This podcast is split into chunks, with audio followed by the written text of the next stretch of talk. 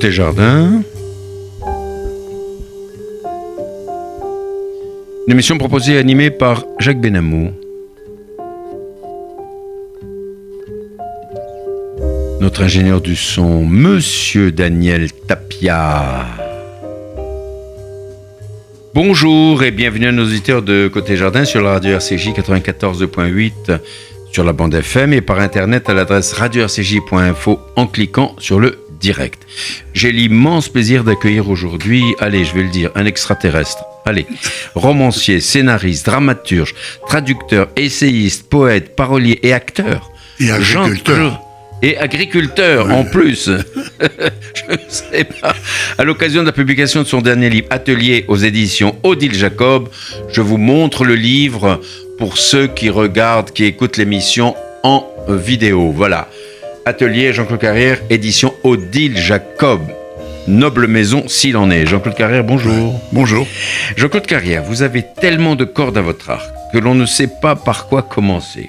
Vous vous partagez entre le cinéma, le théâtre et la littérature, travaillant souvent sur des adaptations, tant pour le théâtre que pour le cinéma ou la télévision. Vous êtes un auteur prolifique, à succès, vous avez écrit plus de 80 livres aussi remarquables et remarqués les uns que les autres, en particulier de grands succès comme Einstein, s'il vous plaît, Fragilité, Tous en scène, Croyance, La paix et la vallée du néant, du nouveau dans l'invisible avec Jean Audouze et Michel Cassé, deux éminents astrophysiciens, sans compter votre dernier bébé qui me vaut le plaisir de vous accueillir à côté jardin, atelier publié aux Odile Jacob, je le répète. Parce que je le conseille vraiment à nos auditeurs de l'acheter et de le lire, c'est une passion absolue. Ceux qui vous connaissent disent que vous avez vécu et que vous vivez mille vies en étant un médecin de l'âme. Vous avez collaboré avec des cinéastes brillants et reconnus, tels Louis Buñuel, Peter Brook, Louis Malle, Milos Forman, Jean-Luc Godard, Nagisa Oshima, Jacques Deray, Volker Schondorf, Jean-Paul Rapneau et bien d'autres, sans oublier le dernier en date, le jeune Louis Garel. Dont Après vous dites avoir travaillé avec son père. Après avoir travaillé avec son père. Et, donc vous dites qu'ils sont tous vos compagnons d'aventure. Dans votre dernier livre, Atelier, paru aux éditions d'Il Jacob, vous parlez de vos problèmes personnels d'écriture qui, dites-vous, furent nombreux et aussi de la centaine d'ateliers que vous avez dirigés un peu partout dans le monde, de Los Angeles à Pékin, de Téhéran à Jérusalem. Ouf Bon, alors Jean-Claude Carrière, au fond, qui êtes-vous? Et je suis un pur produit du système d'éducation de la Troisième République. Ah, dites-nous encore un petit peu plus. C'est-à-dire, je suis d'une famille, on ne peut plus modeste de paysans du midi de la France, qui, euh, je suis né en 31. Ça se voit pas, hein, rassurez-vous. Euh, oui. et euh, je suis né dans une maison où il n'y avait ni une image, ni un livre. C'est incroyable. et j'ai passé ma vie dans les livres, dans les images. Euh, après la guerre, c'était euh, après la guerre, il était devenu complètement impossible de vivre de la terre. La propriété était minuscule. Bien sûr. Et une de mes institutrices a conseillé à mes parents de me faire passer une bourse. Mmh, c'est pour ça que je dis que je suis un produit de, du système. Un boursier. J'ai été reçu donc j'ai pu faire des études chez des prêtres, dans un collège religieux pendant la guerre. Mmh. Je suis arrivé à la fin de la guerre au lycée Voltaire sans savoir qui était Voltaire. Je n'avais jamais entendu un comble. Et vous êtes rattrapé depuis. Et puis j'ai fini comme ça à, normal. Ouais, normal sup. Oui c'est vraiment formidable. Alors, euh, Jean-Claude Carrière, à quel âge est née véritablement votre vocation pour l'écriture? Je crois très tôt, euh, parce que j'ai retrouvé des espèces de bandes dessinées que je mhm. que je composais et illustrais. J'ai toujours été dessinateur. ah, vous vous dessinez Je le suis toujours, oui, oui. Ah, c'est formidable. J'ai une exposition euh, la semaine prochaine à Téhéran. Ah, Téhéran, Téhéran, oui. Et pourquoi pas à Paris? Il y en a eu, oui, bien ah sûr, oui, mais ben, je sais pas, il faut du temps aussi. Pourquoi Téhéran? Parce que ma femme est iranienne, je vais ah, souvent à Téhéran et c'est un pays que j'aime beaucoup. Énormément. Oui, oui. Et... Dommage qu'il soit dirigé de façon aussi négative. et votre première œuvre, c'était quoi Non, mais n'oubliez pas que Téhéran et Israël sont des pays très amis. N'oubliez pas que dans la Bible, Dieu s'adresse directement à deux personnes, mhm. à Moïse et à Cyrus, le roi des Perses. Oui, bien sûr, bien sûr. Qu'il appelle ma main sur la terre. Oui, oui, mais d'accord. Mais Parce que ce sont quand même eux qui ont libéré les Juifs. Mais bien sûr, mais aujourd'hui, euh, c'est autre chose. Hein. Euh, votre première C'est un pays très agréable. Ah ben sûrement, sûrement. Il sera encore plus agréable quand les guignols qui, qui le gouvernent ouais. auront disparu. Alors, Jean-Claude, votre première œuvre, euh, vous vous en souvenez, votre premier livre, votre premier Oui, c'était des, oh, vous savez, c'était des, des bandes dessinées, c'était des histoires de western et, ah de, oui, et de pirates que je dessinais à, à 9 ans, comme ça. Ben oui, bien sûr. Bien avec sûr. des couleurs. J'en ai gardé quelques-unes. Oui.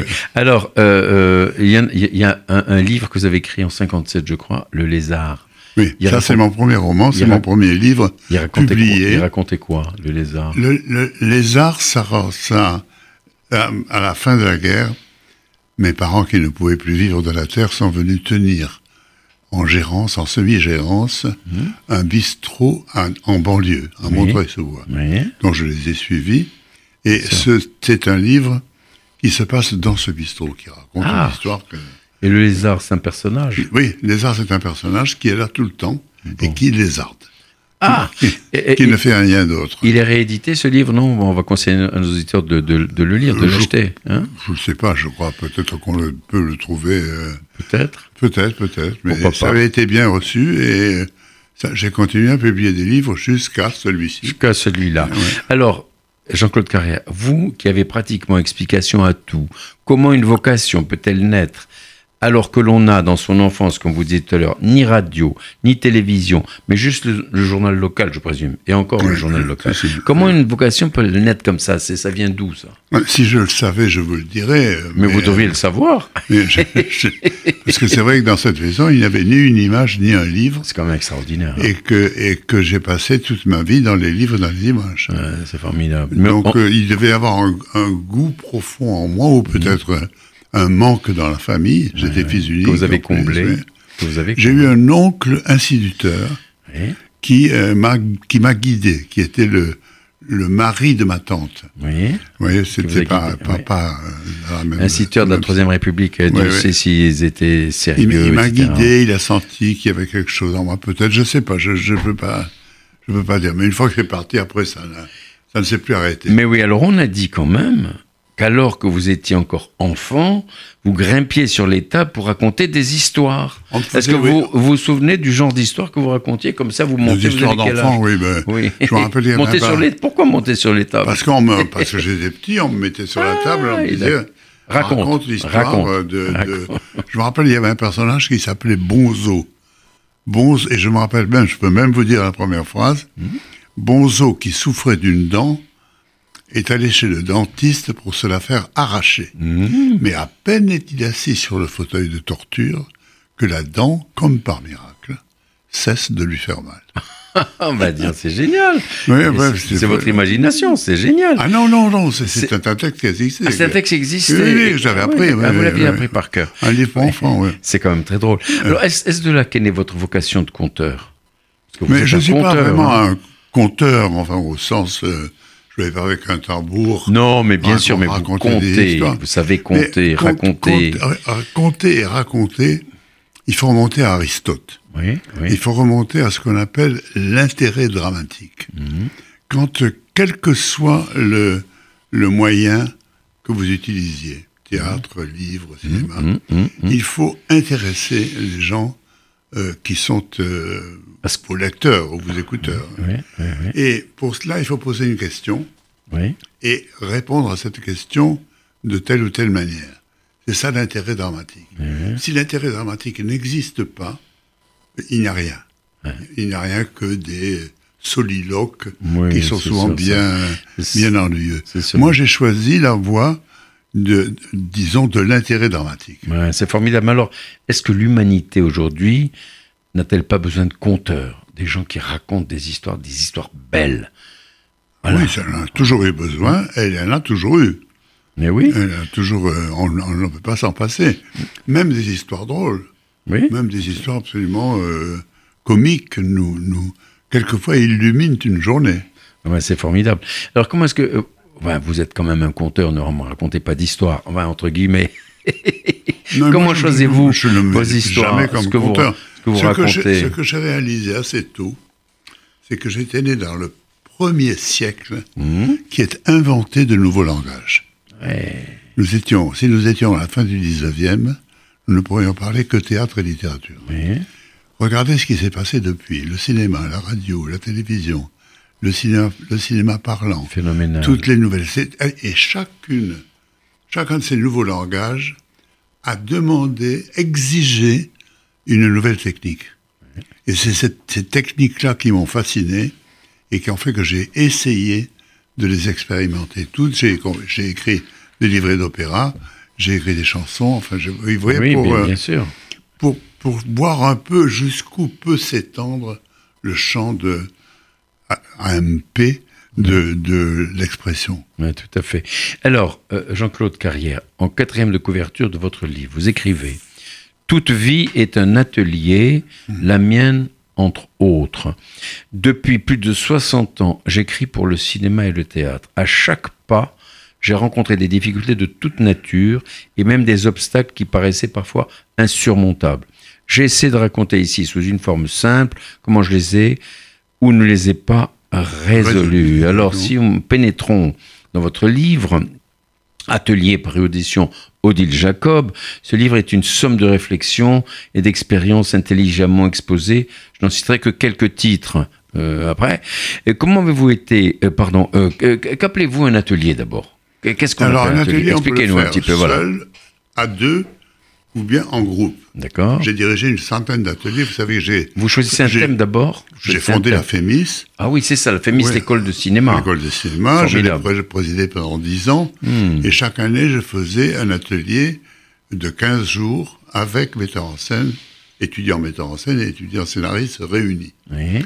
Et l'atelier consiste à demander à quelqu'un le début d'une histoire, un point de départ, mhm. et puis tout le monde travaille euh, autour, autour. Jusqu'à ce qu'on arrive ou n'arrive pas à, quelque chose. Ah, c'est ça l'atelier. Et l'atelier a toujours une, une odeur de rabot, une odeur de, de, vous voyez, de, de. De de bois on bosse, on s'engueule. C'est en plus, ah oui, on n'est pas d'accord. C'est génial, quoi. c'est de la vie, quoi. c'est de la vie. Alors, vous avez, comme vous disiez, animé plus d'une centaine d'ateliers de, toute nature. Quels sont ceux ou celles euh, qui vous ont le plus marqué parmi vos ateliers? Parmi les ateliers, il y en a beaucoup qui m'ont marqué à la FEMIS. Euh, beaucoup, j'ai beaucoup travaillé en Inde. Vous savez, je suis allé. Oui. J'ai fait 47 séjours en Inde. Et, on va en parler dans un tout petit instant. Et dans c'est intéressant parce que je demandais des, garçons et des filles, toujours moitié-moitié. Hein, oui, ah, absolument. Venant pour de la différents États de l'Inde, ne se connaissant pas, ne parlant pas le même langage. Eh oui, et, on travaillait en anglais. D'accord. Et ça, c'était très, très passionnant. Et puis, j'ai fait à Jérusalem deux, deux ou trois. J'ai fait, jusqu'à Pékin, mmh. et j'ai fait à Jérusalem ah, ça, je peux vous raconter un exemple, par exemple. Bah oui, bien sûr, mais bien sûr, absolument. Une, une, une, fille euh, qui participait, j'avais demandé moitié arabe, moitié juif, mmh, moitié, très bien. moitié garçon, moitié fille, comme toujours. Et une fille qui dit, voilà, le personnage principal, c'est un officier très dur de l'armée israélienne.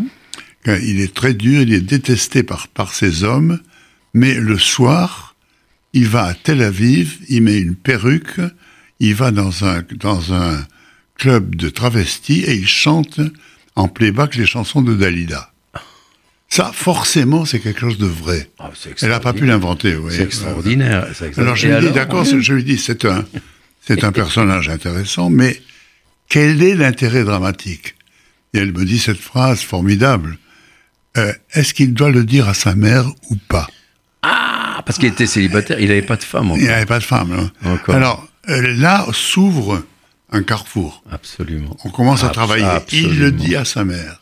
Il ne le dit pas à sa mère. Ah elle, s'il ne le dit pas à sa mère, et si elle ne le découvre pas, il n'y a pas de film. Absolument. le, mieux, c'est de le cacher et qu'elle le découvre et qu'elle s'y intéresse et qu'elle aille à Tel Aviv, etc. Vous voyez, il y a, ah ben il y a beaucoup de...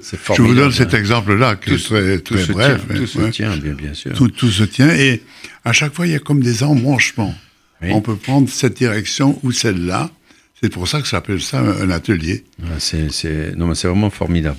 Alors, euh, dans votre livre, sous le titre Escamotage, vous parlez de la mort avec émotion de plusieurs de vos amis, entre autres Pierre Etex, Jerry Lewis et bien d'autres. Vous avez parlé de Jean-Pierre Mariel récemment. Oui, Umberto Eco, Umberto Eco Miloš Roman. Oui, absolument tout ça. Hein. Alors comment, comment vous, Jean-Claude Carré, abordez la mort? Ah, On est loin, bien sûr, évidemment. tout le monde le sait. Moi, il n'y a pas de problème. Hein. vous savez, il y a une phrase de Sénèque qui, pour mmh. moi, dit tout. Oui.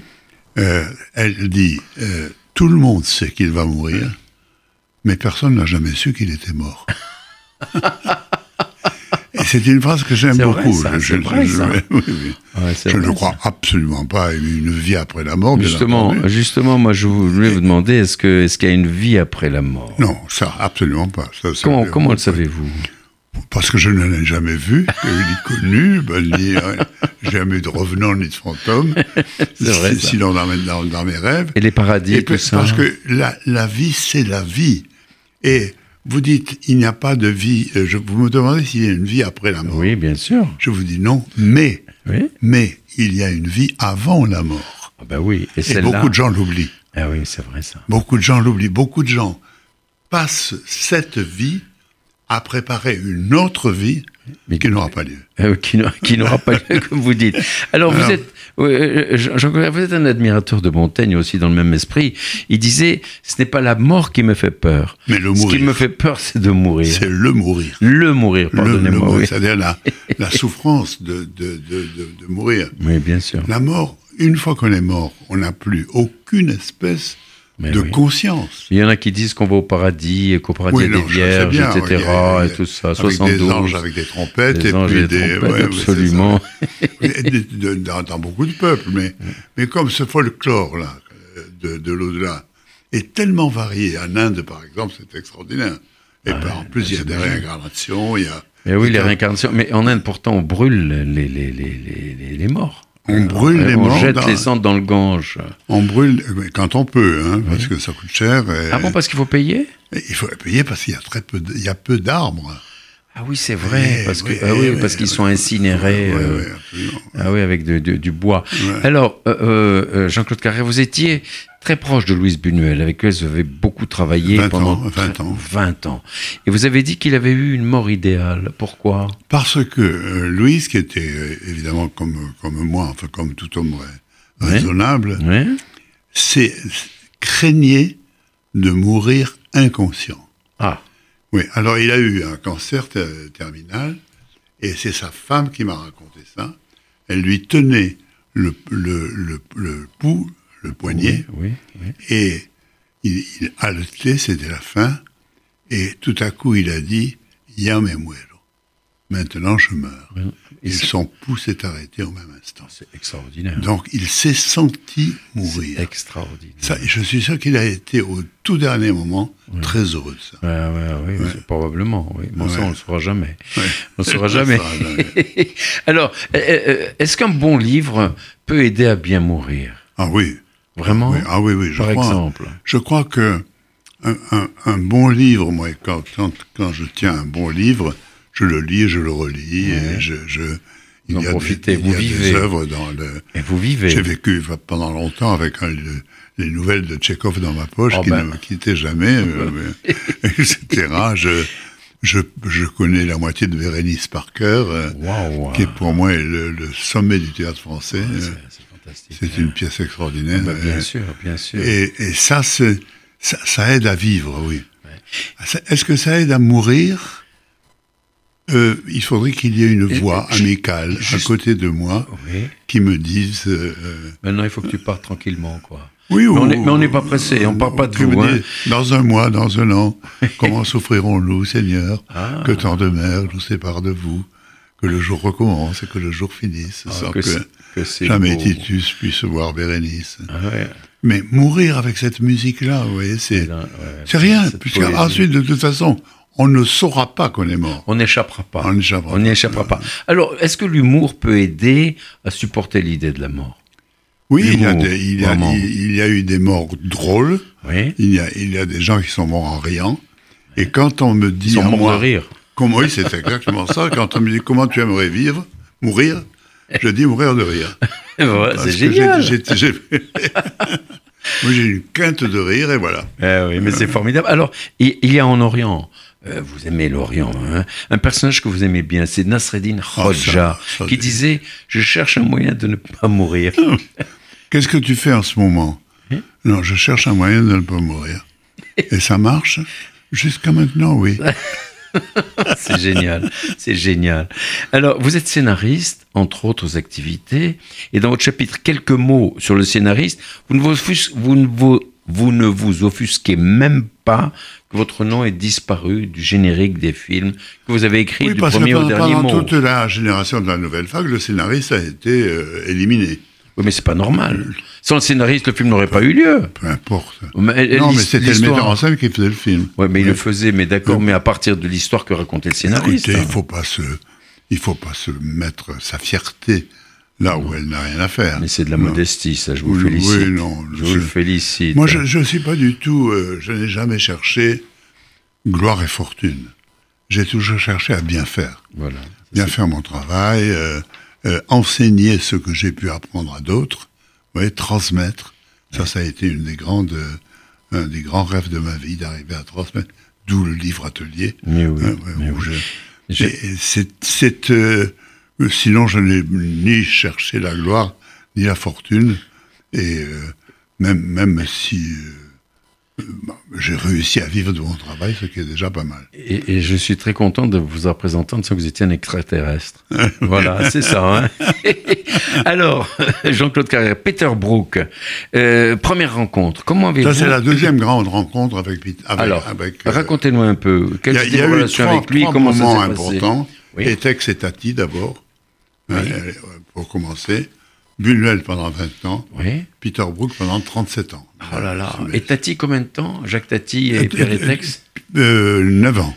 9 ans, quand même. C'était au tout début de votre carrière, quoi. Au tout début. Et comment c'est arrivé, comme cette rencontre Alors, parce que j'avais publié un livre chez Lafon. Ah, d'accord. C'est à partir de votre que, Il disait quoi, ce livre?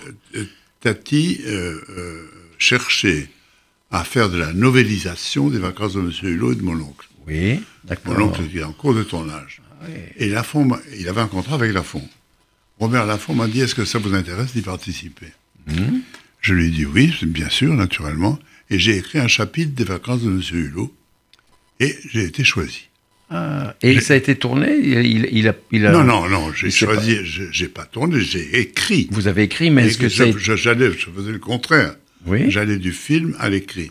Ah d'accord, d'accord, d'accord, d'accord, pour faire la nouvelle. J'ai été choisi pour faire le bouquin. D'accord, très bien. Qui, s'est vendu dans le monde, dans le monde entier, ainsi que, que, mon oncle. Et j'ai été reçu par Tati. J'étais, j'avais 22 ans. Il était comment, 23 Tati ans. Parce que c'était un personnage. Tati était grand, euh, impressionnant, merveilleusement drôle par moments, ah insupportable à d'autres. Ah bon C'est comme ça que vous l'avez vu. Mais, mais le, le, meilleur mime que j'ai jamais rencontré, c'est lui. Ben oui, ça, il était extraordinaire. Au-delà mais, mais il a eu, quand il m'a reçu, il m'a dit, bon, j'ai lu votre truc. Euh, votre nouvelle Il n'avait pas lu. Ah C'était Pierre Etex qui l'avait lu. Et, il m'a dit, bon, on va, faire le, on va faire un bouquin. Mais tout de suite, il m'a posé une question essentielle.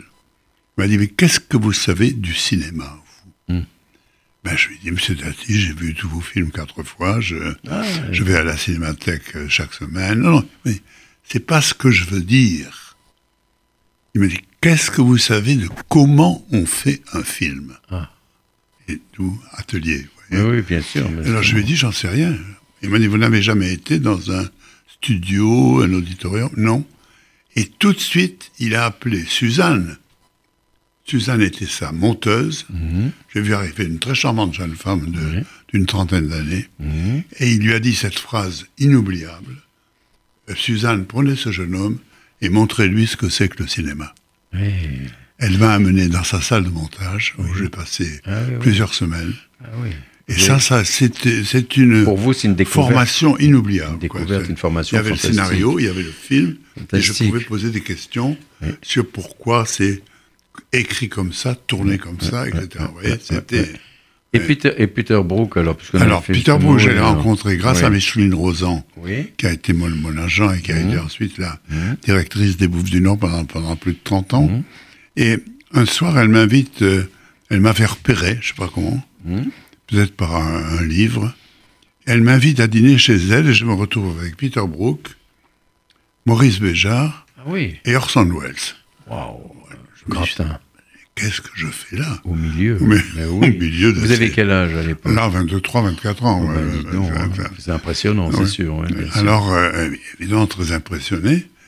Et Jeanne Moreau, qui était, dont elle était l'agent et qui habitait à l'étage au-dessus.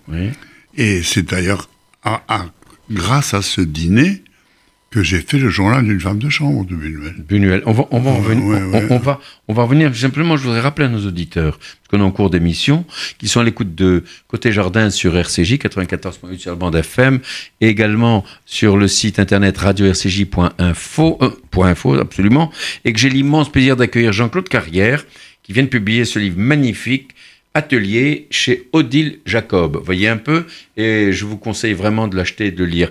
Alors, Jean-Claude Carrière, on continue notre euh, dialogue. Quelle a été l'aventure justement vous avez parlé de journal de femme de chambre, mais l'aventure de Belle de Jour, tirée du roman de Kessel, mise en scène par Buñuel? Alors ça, c'était un peu plus tard, parce que, oui. Euh, comme euh, tous ceux de ma génération, oui. j'ai eu ma jeunesse brisée, mais brisée par la guerre d'Algérie. J'ai fait 29 mois. Oh là là. c'est ce qui est effrayant quand vous êtes. Vous, avez envie de vous lancer dans la vie. Et, bon. Au retour, euh, j'ai rencontré, donc j'avais rencontré Pierre Etex. Mhm. Nous avons décidé de faire des courts-métrages. Mhm. Et, ces courts-métrages ont marché puisque le second a eu l'Oscar à Hollywood. Ah oui, dis donc. C'était quand même un heureux anniversaire. On arrive, le, producteur sautait de joie en disant on a l'Oscar, on a l'Oscar.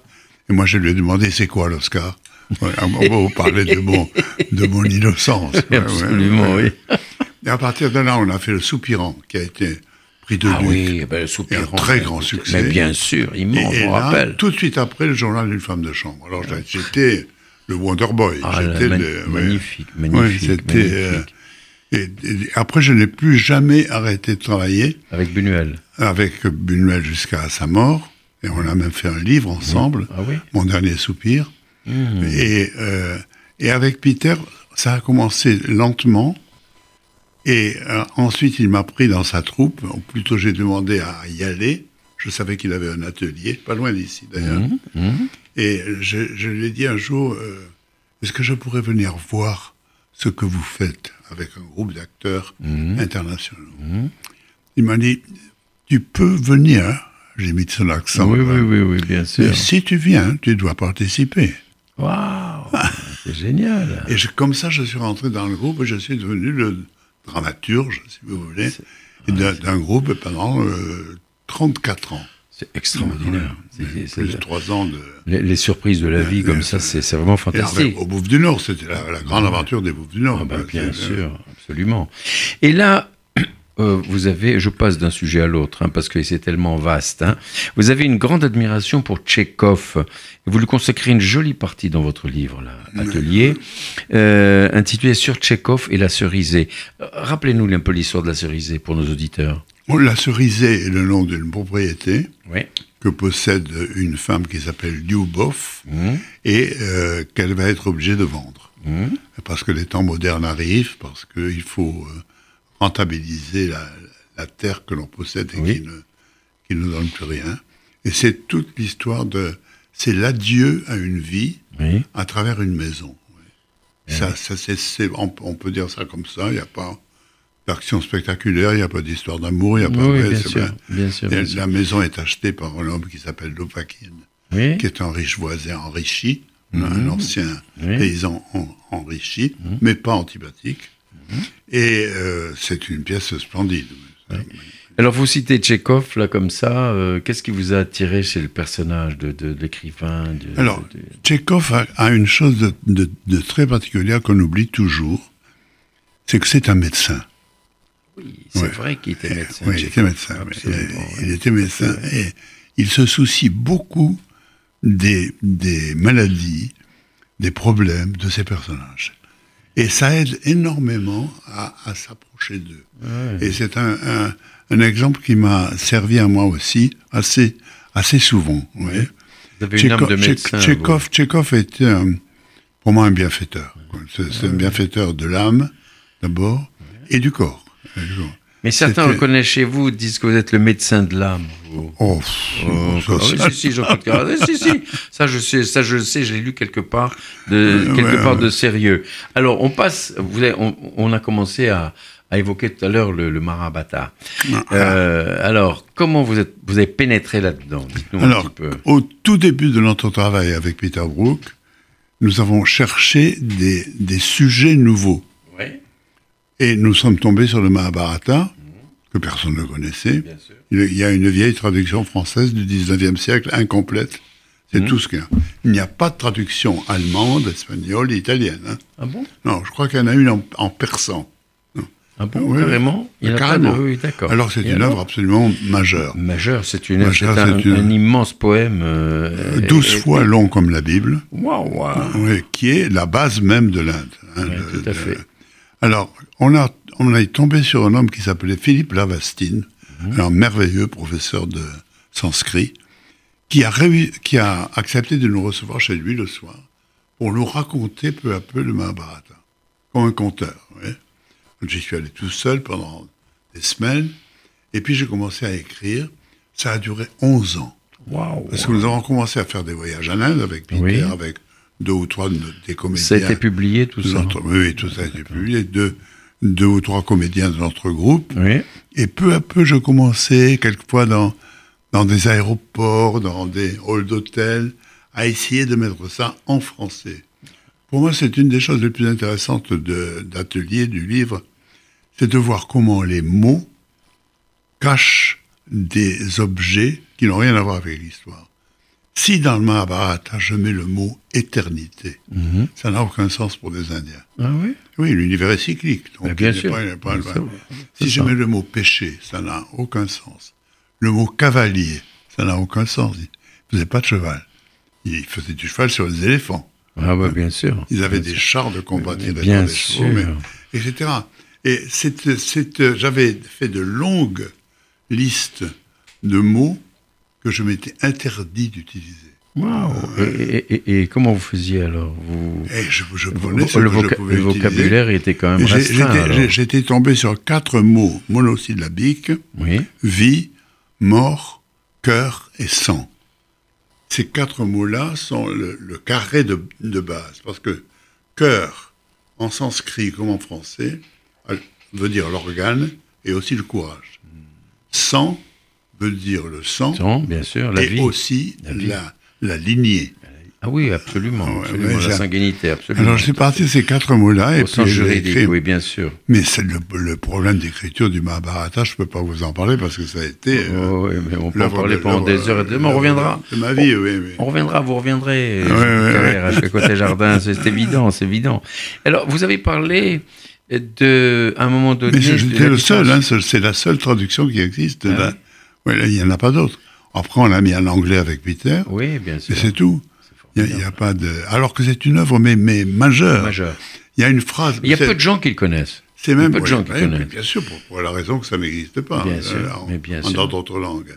C'est écrit en sanskrit. Il y a même plusieurs versions en Inde. En Inde, carrément. Il y a une version euh, dans le Tamil Nadu qui est légèrement différente, dans le Bengale, etc. Et, mais c'est. Euh, il y a une phrase euh, assez prétentieuse dans le Mahabharata. Oui, laquelle Qui dit Tout ce qui est dans le Mahabharata est autre part. Ah.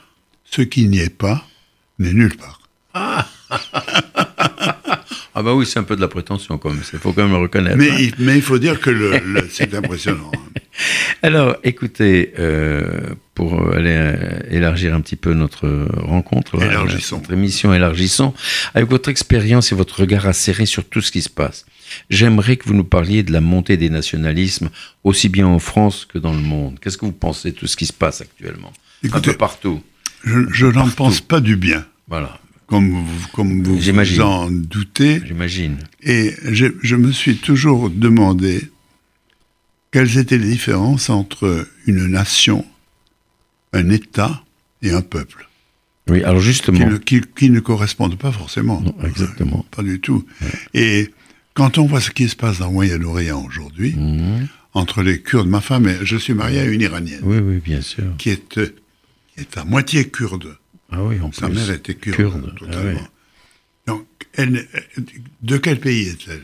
Elle est française. Bien, sûr. bien, sûr, bien sûr, Qu'est-ce, qu'est-ce que ça veut dire? Et je ne pense pas qu'il y ait un moyen de supprimer ces différences-là entre les hommes. Ce serait complètement utopique de dire que tous les hommes on partage les mêmes. Au contraire, la, la, variété humaine, surtout pour un auteur, est passionnante.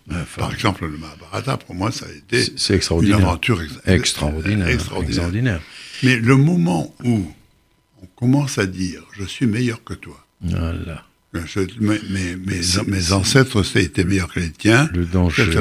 Écoutez, j'ai eu, quand je faisais mes études d'histoire supérieure à la Sorbonne, mhm au programme, il y avait euh, l'histoire de l'islam au Moyen Âge. Mhm. Donc, le professeur de Sorbonne était le grand spécialiste de l'époque. Je vous dis une phrase simplement que, qui m'avait beaucoup frappé.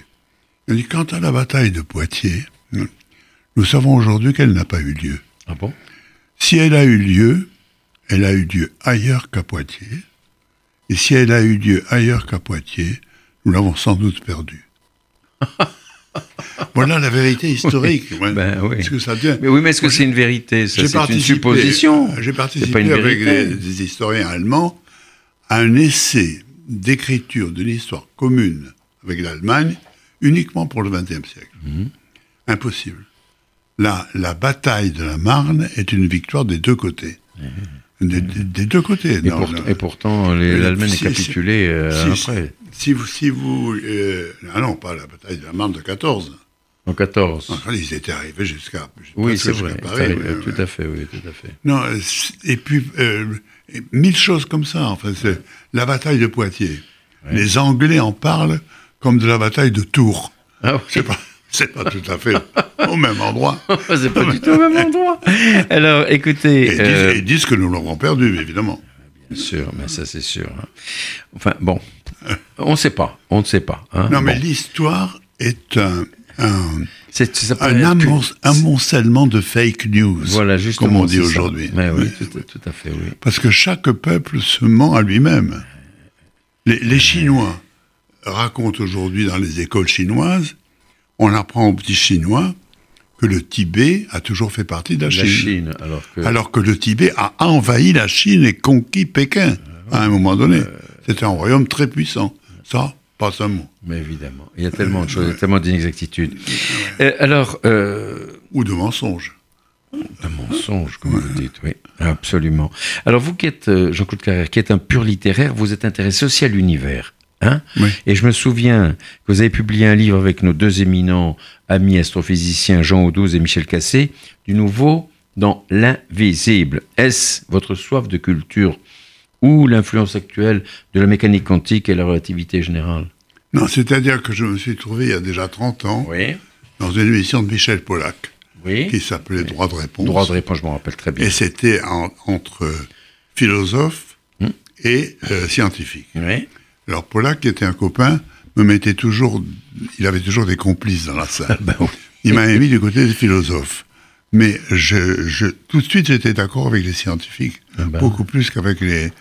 Et à partir de ce moment-là, je me suis dit, mais, pour employer une expression d'époque, je suis en train de mourir idiot. Hmm.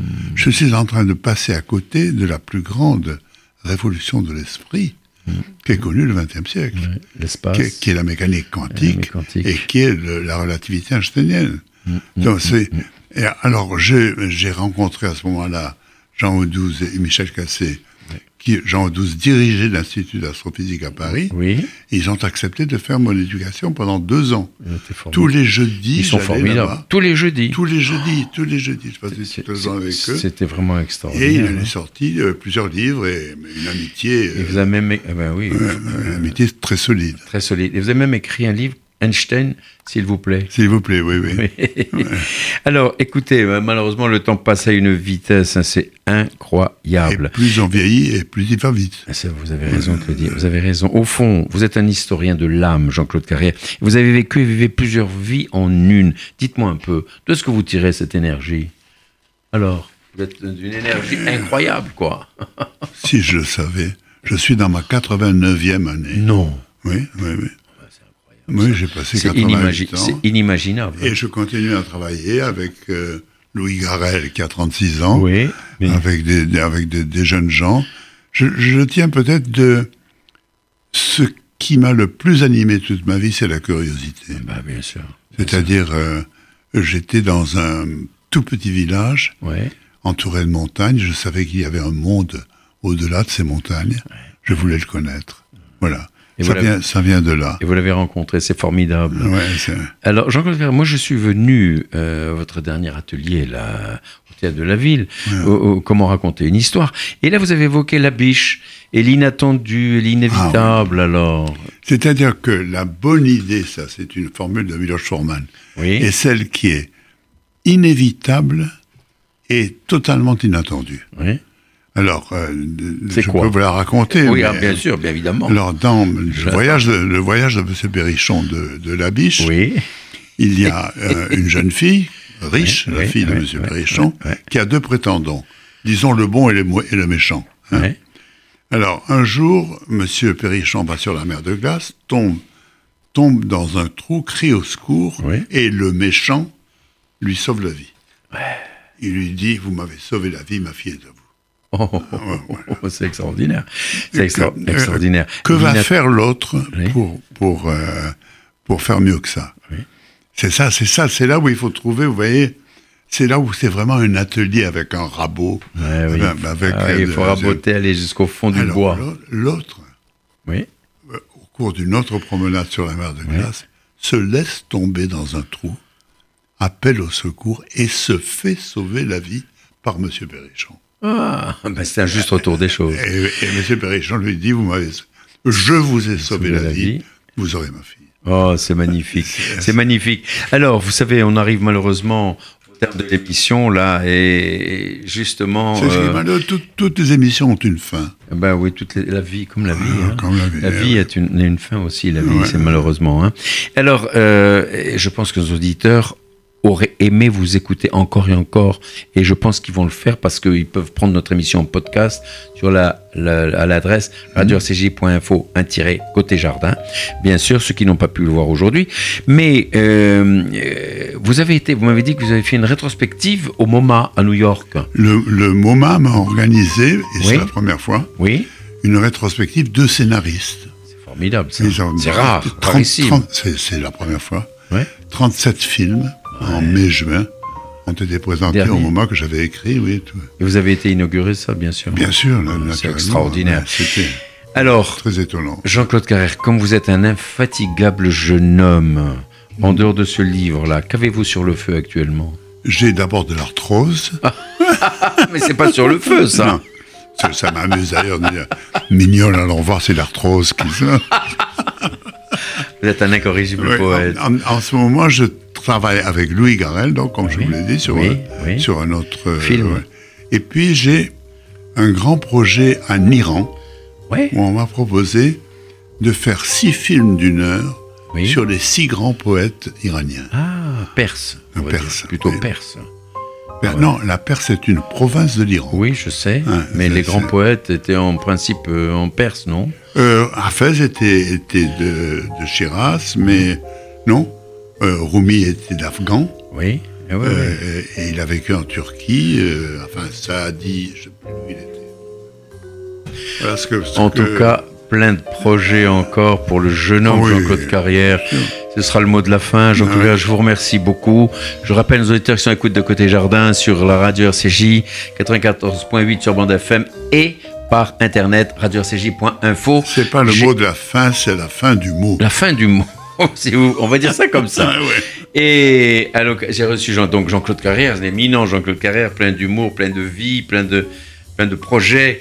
Euh, pour son dernier livre, Jean-Claude Carrière, Atelier, chez Odile Jacob, courez vite à la FNAC, chez Amazon, chez votre libraire.